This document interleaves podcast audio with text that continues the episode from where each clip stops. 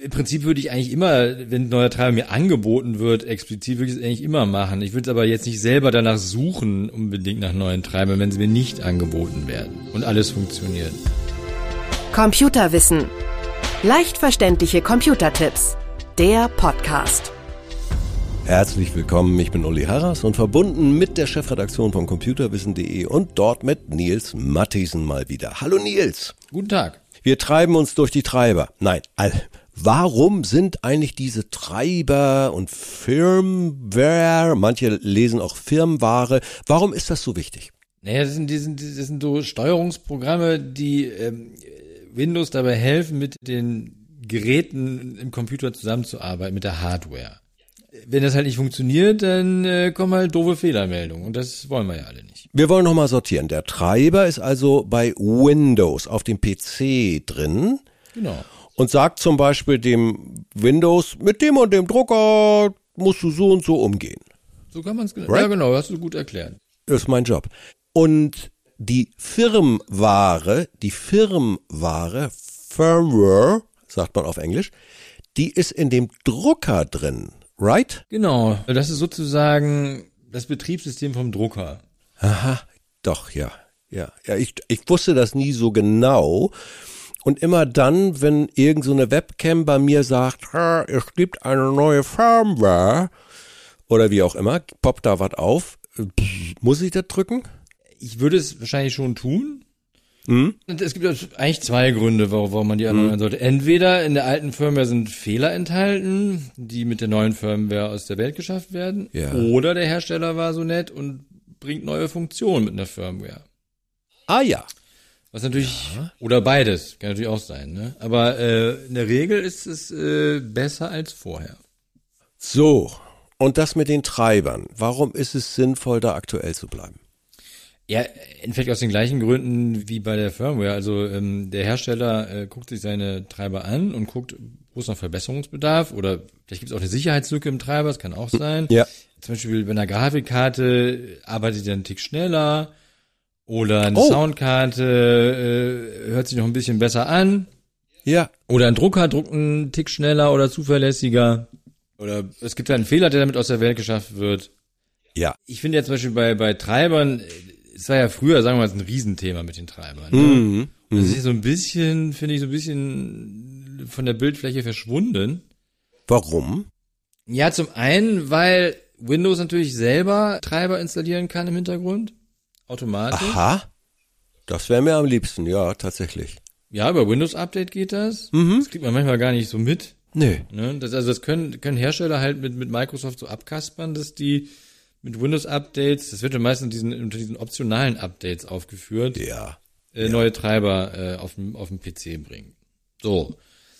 Und wenn du jetzt auch nicht gerade äh, irgendwie spielst, also den Grafikkartentreiber gibt's natürlich recht häufig neue Versionen. Ja. Wenn du jetzt einen Drucker hast, ich glaube, also ich, ich kann mir sicher erinnern, dass mein Drucker letztes Mal ein Treiber-Update bekommen hat. Der funktioniert halt und äh, gut ist, ne? Also was ich unbedingt immer erneuern würde, wäre die Firmware von dem Router. Ja. Grafikkartentreiber, wenn ich spiele, würde ich es machen. Hm?